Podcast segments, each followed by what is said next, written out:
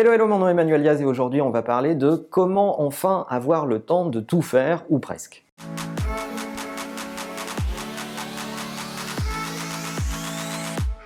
C'est le mal du siècle, c'est l'excuse pour tout. On dit toujours en permanence j'ai pas eu le temps, j'ai pas assez de temps pour excuser le fait de ne pas avoir atteint certains objectifs qu'on s'est fixés. Pour autant, dans beaucoup de cas, je ne dis pas dans tous les cas, mais en tout cas dans beaucoup de cas, quand euh, on s'intéresse au sujet d'efficacité personnelle, on se rend compte que le manque de temps n'est absolument pas le critère numéro un pour regarder l'efficacité. Le critère numéro un, c'est beaucoup plus l'inertie et votre capacité à vous mettre en mouvement. Alors c'est un sujet dont on a souvent parlé sur la chaîne, mais je vais essayer de vous résumer quelques astuces qui vous permettent de vous mettre en mouvement et surtout d'atteindre euh, beaucoup plus souvent la liste des objectifs que vous vous fixez. Le premier truc que vous avez à faire, c'est créer une dynamique. Pour créer une dynamique, il faut passer du temps à l'organiser. Avant de vous dire j'ai pas le temps, je sais pas si je vais pouvoir atteindre cet objectif, etc., etc., eh bien, il faut passer du temps à découper vos tâches et à les organiser. Avant de vous mettre au boulot, avant de faire quoi que ce soit, posez-vous et dites-vous qu'est-ce que j'ai à faire devant moi?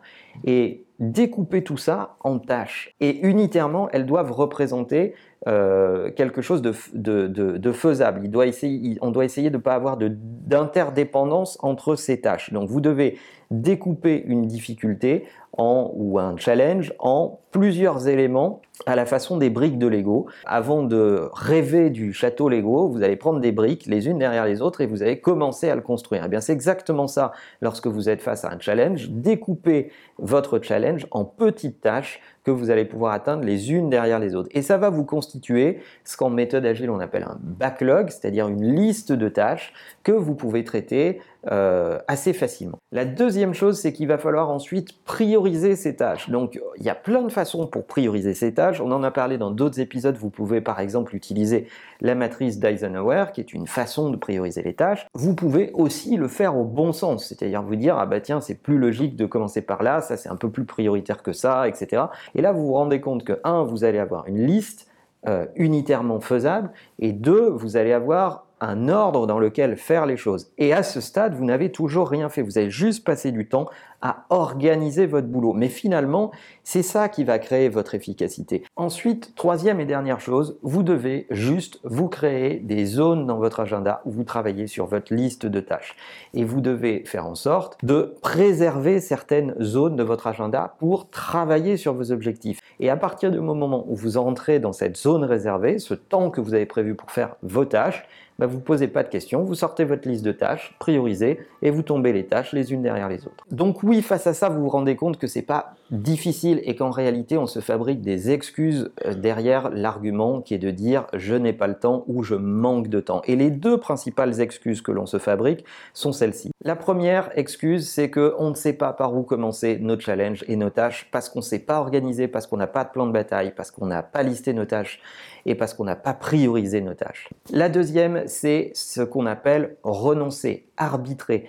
On a horreur de choisir, parce que choisir, c'est renoncer. Et renoncer, ça veut dire être capable de dire non à certaines choses et à certaines personnes dans l'organisation.